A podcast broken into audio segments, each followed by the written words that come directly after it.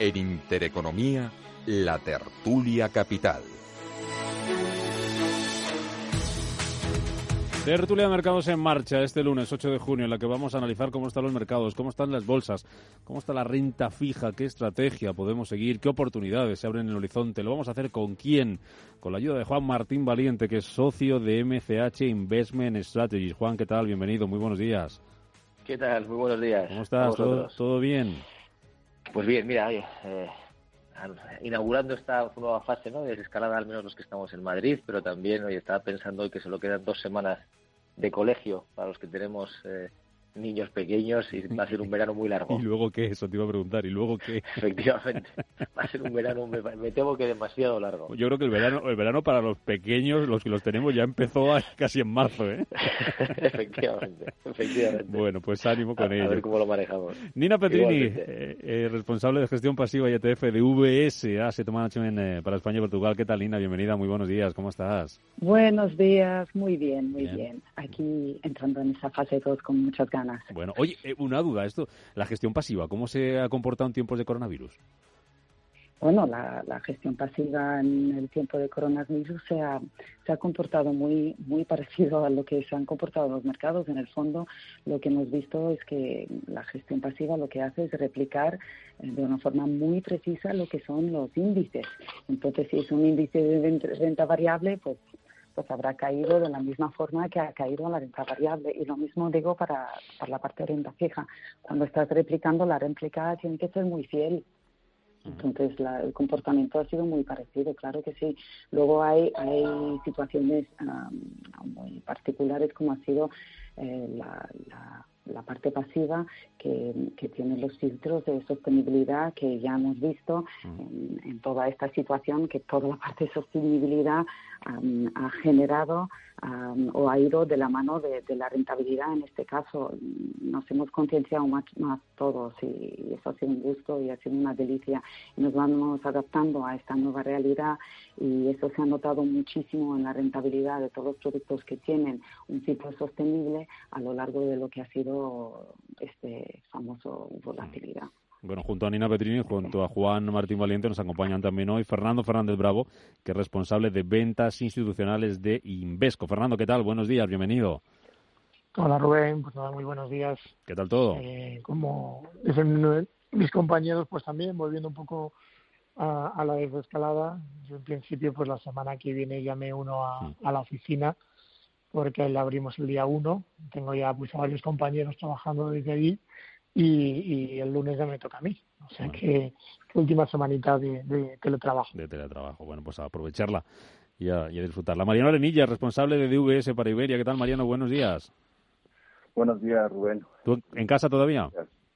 En casa todavía y bueno, hoy gracias a Dios parece que va a estar un poquito más fresquito el día y se agradece para un mes de junio y sorprendido ¿no? con, con el tono quizás de, los eh, mercados tan positivos. Pero bueno, supongo que ahora hablaremos. Sí, vamos por, con ello, si, si os parece. Vamos a hacer un poco eh, situación de dónde estamos ahora mismo. Tenemos eh, al mercado americano, por ejemplo, con una subida de casi el 7% la semana pasada, después de ese dato, que no sé si os sorprendía o no, de creación de empleo en Estados Unidos, cogieron fuerza los índices americanos, dos millones y medio de empleos en mayo. Tenemos a la bolsa española con una subida del 11% durante los últimos cinco días, mejor semana desde el año 2008. Eh, no sé qué lectura hacéis de, lo que está pasando en las últimas semanas, sobre todo de lo que ha pasado en las últimas semanas.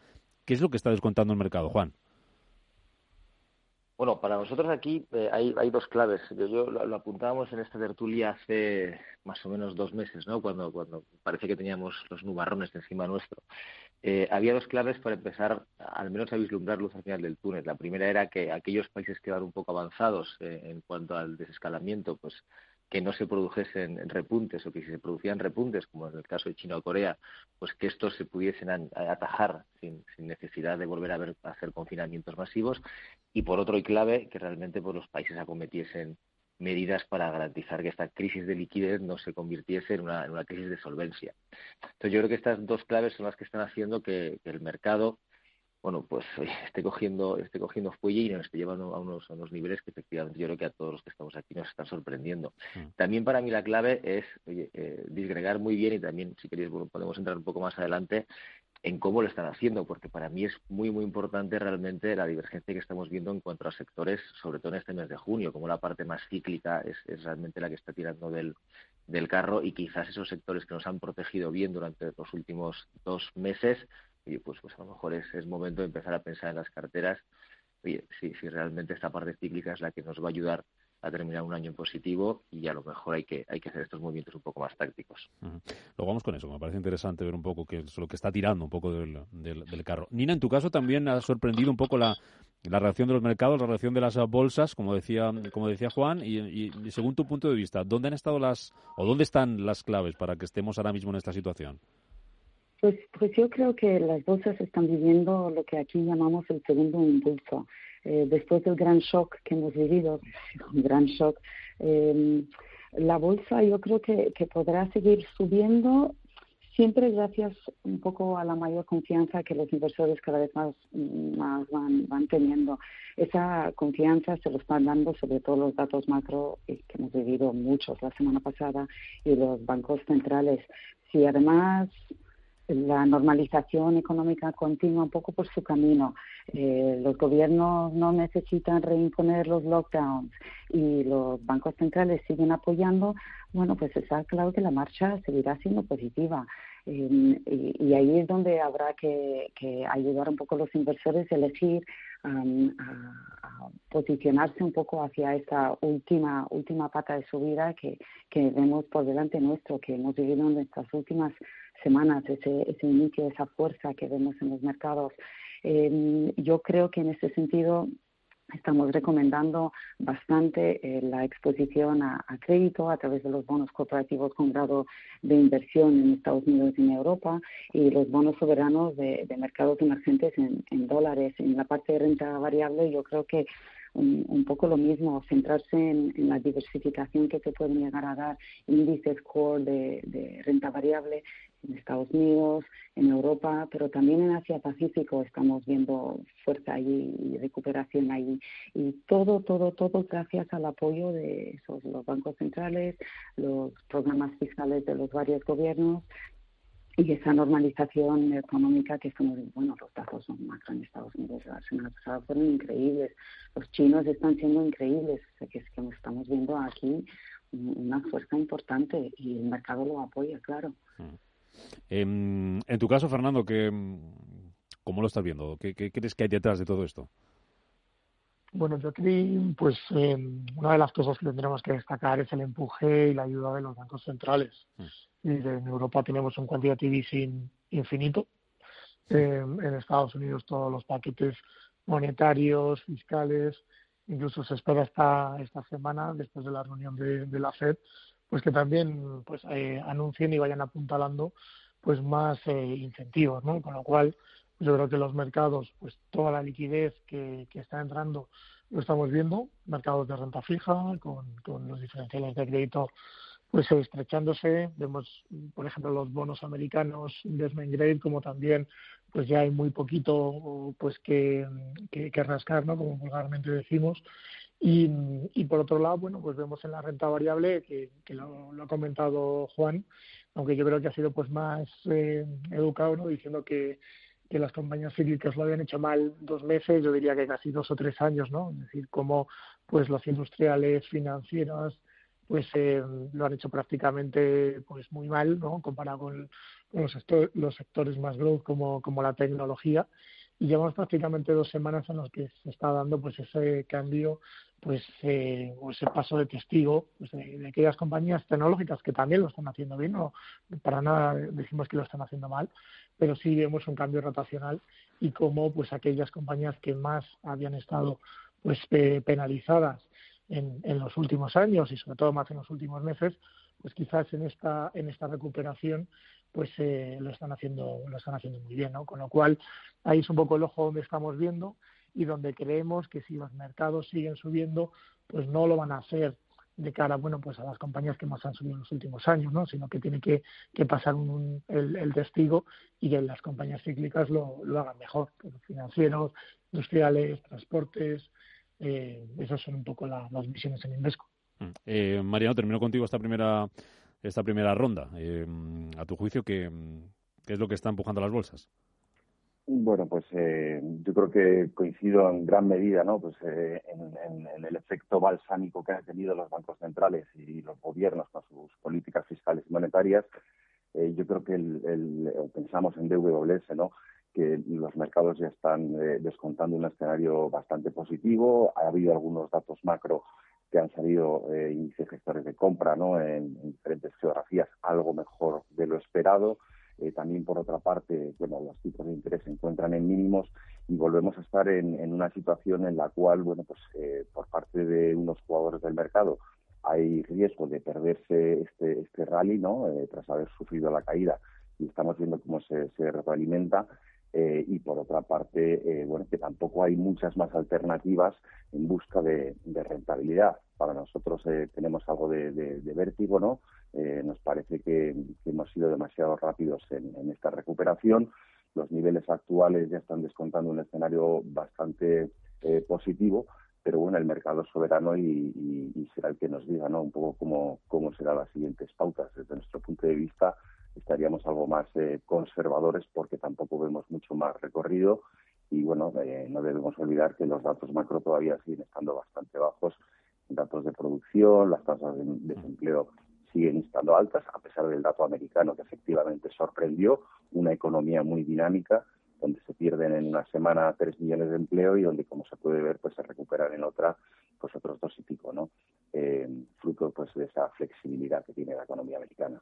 Lo que nos está diciendo el mercado esta mañana, después de un dato precisamente macro que conocíamos, el de la producción industrial del mes de abril en Alemania, esa caída de casi el 18%, más del doble de lo que se, se esperaba, es que, bueno, puede haber ciertas dudas, ¿no? Los futuros que estaban ah, subiendo, pues están, lo tenemos en negativo al futuro del IBEX y casi en negativo ya al futuro del DAX que subía también esta mañana. No sé si a medida que vayamos conociendo estos datos podemos tener algún parón en el camino. Si creéis que el camino va a seguir siendo un sendero verde, eh, ¿le veis continuidad al rebote en las bolsas, Juan, a pesar de que vayamos a ir conociendo pues algunos datos que nos van a ir asustando un poco, como el de hoy en Alemania?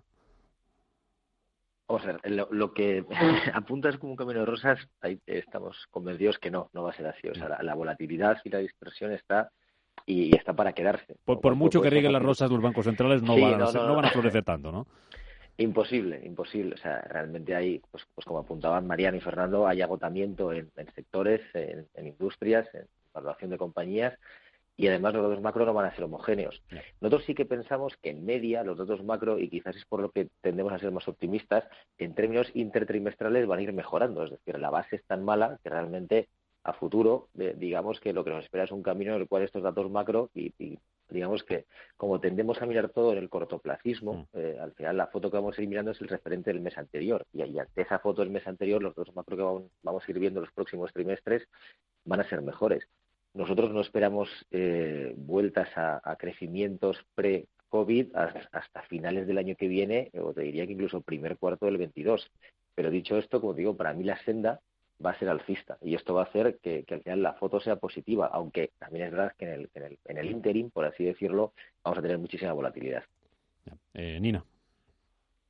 Eh, yo, yo estoy de acuerdo con Juan. Creo que hay que mirar un poco más al horizonte de largo plazo y efectivamente el camino no va a ser de rosas, que va a haber incertidumbres y ya, ya seguimos viendo, o sea, la incertidumbre un poquito de, de todo el tema en Estados Unidos con, China, las, mm, los, los varios interrupciones que vamos a seguir teniendo como datos macro que no van a ser buenos, que probablemente eso sigue adelante, pero mirando el horizonte a largo plazo, yo creo que sí estamos algo más optimistas y mm, con prudencia, pero, pero optimistas.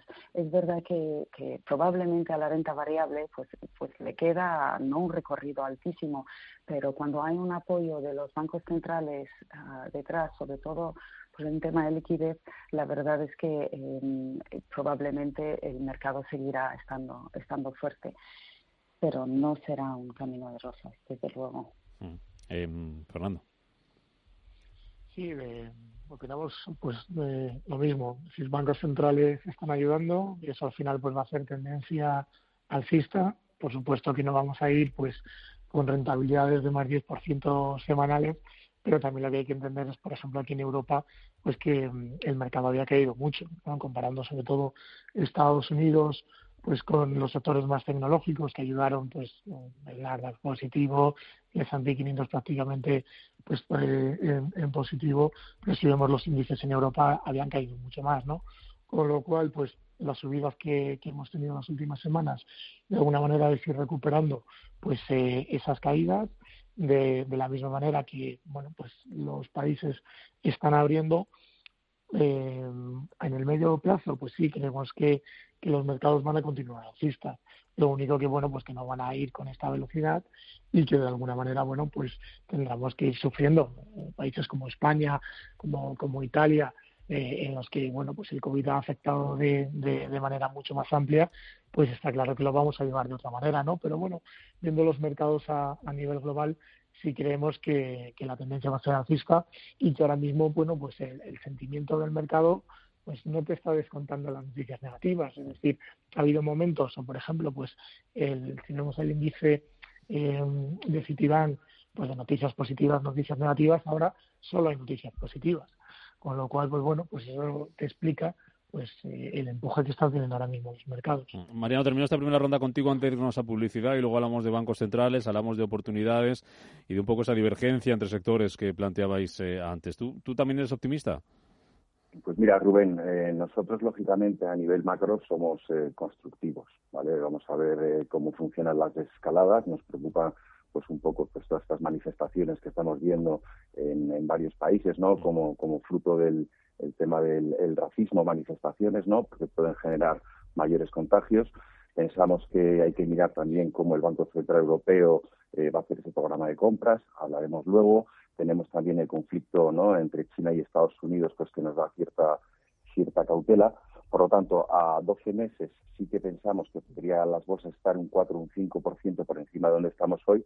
Lo que también pensamos es que eh, eh, veremos datos que no van a ser tan buenos. Podríamos ver algún rebrote que lleve algún confinamiento local esporádico que nos pueda asustar. Por lo tanto, quizás nosotros ahora mismo estaríamos eh, con cautela y esperando que el próximo movimiento relevante en el corto plazo debería ser bajista pero para luego recuperar eh, a 12 meses esos niveles, 4 o 5% de donde estamos hoy. Vamos a parar un momento. Primera pausa de publicidad y enseguida hablamos, seguimos hablando de futuro, lo más inmediato, viendo bancos centrales, reunión de la FED esta semana. Vamos a ver si puede haber alguna pista sobre tipos de interés en negativo y seguimos en esta tertulia de mercados aquí en Capital Intereconomía. En Intereconomía, la tertulia capital.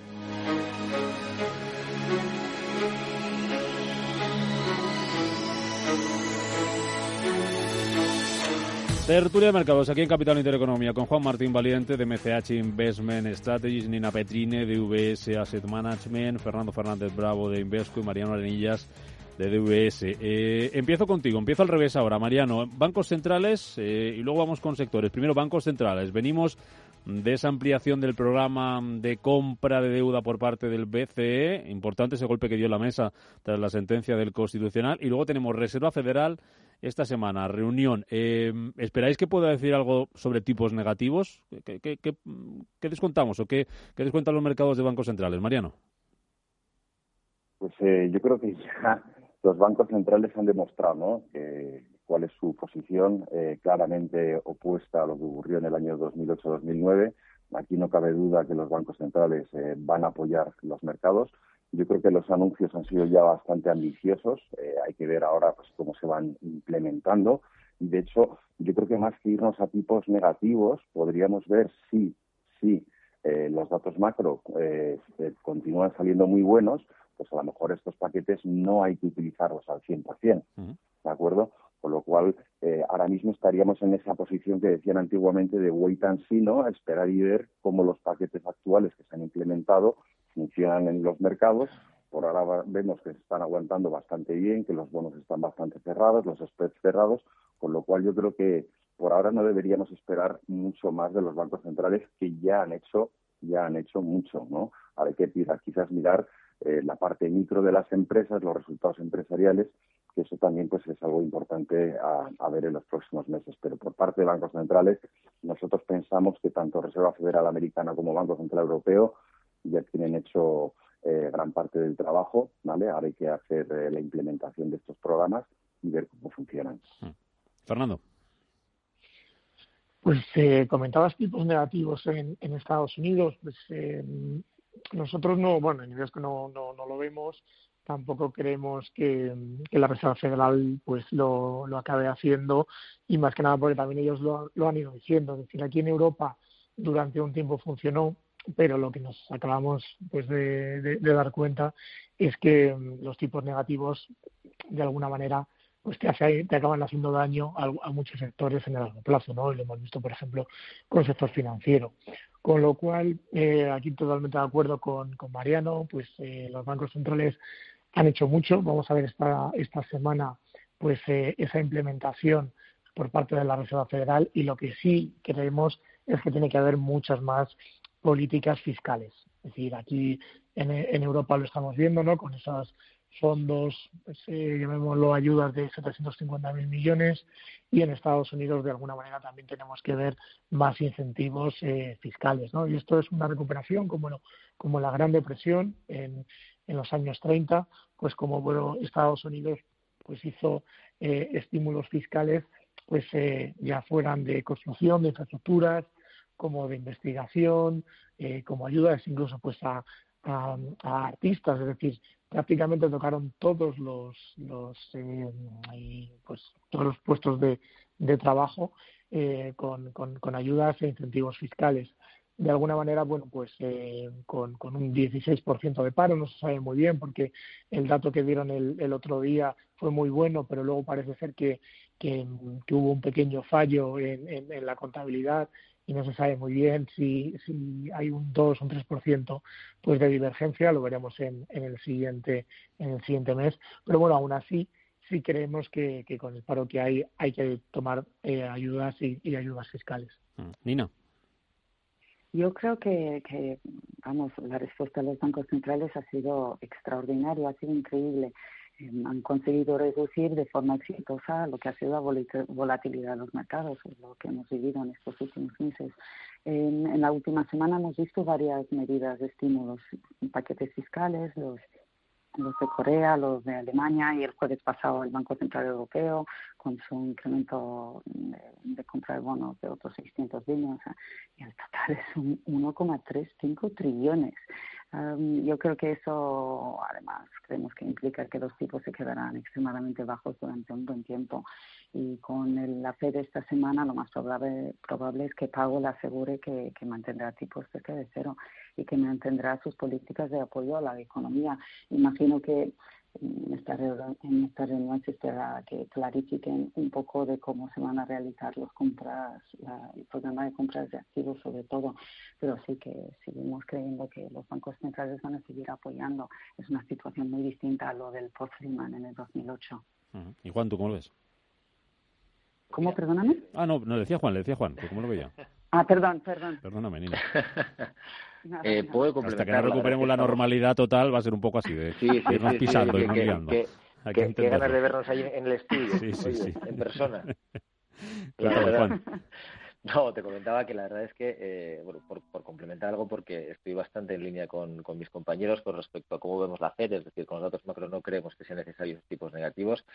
Y luego, eh, con respecto al BCE, para nosotros Lagarde estuvo muy, muy bien, es decir, eh, para mí dos claves ahí. O sea, primero que insistió mucho en la flexibilidad del programa para garantizar una transmisión adecuada de la política monetaria en todos los países. Esto sobre todo es clave de cara a la deuda periférica, que ahí estoy muy de acuerdo con Fernando, que Italia y España somos los más damnificados en, todo este proceso de, coronavirus, con lo cual hoy esto para nuestra deuda es, magnífico. Y luego también nosotros destacamos mucho la flexibilidad del programa también para garantizar que no haya estrés en ninguna clase de activo. Para nosotros esto implica, en nuestra opinión, que el BCE incluso estaría dispuesto a comprar high si fuese necesario.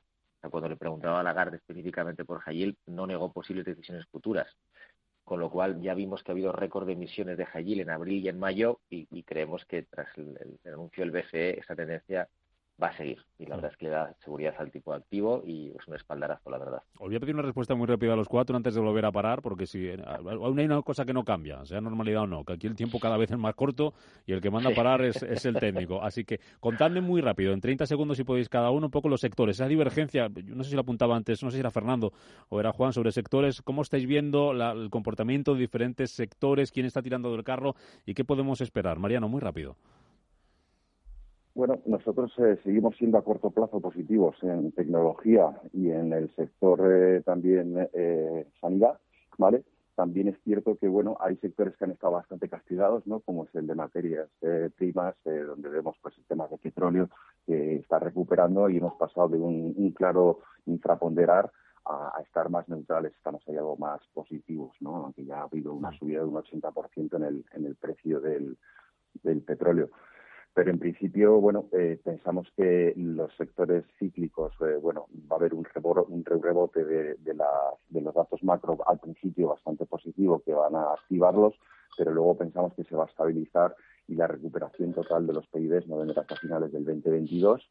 Por lo tanto, eh, estos sectores cíclicos pues tendrán también hay que, pues, recoger algo velas de, de, lo que han subido porque el entorno no es tan positivo. Por lo tanto, seguimos apostando por calidad sectores de tecnología en el corto plazo y luego más a, largo plazo tampoco tenemos tanta visibilidad. Mm, Fernando.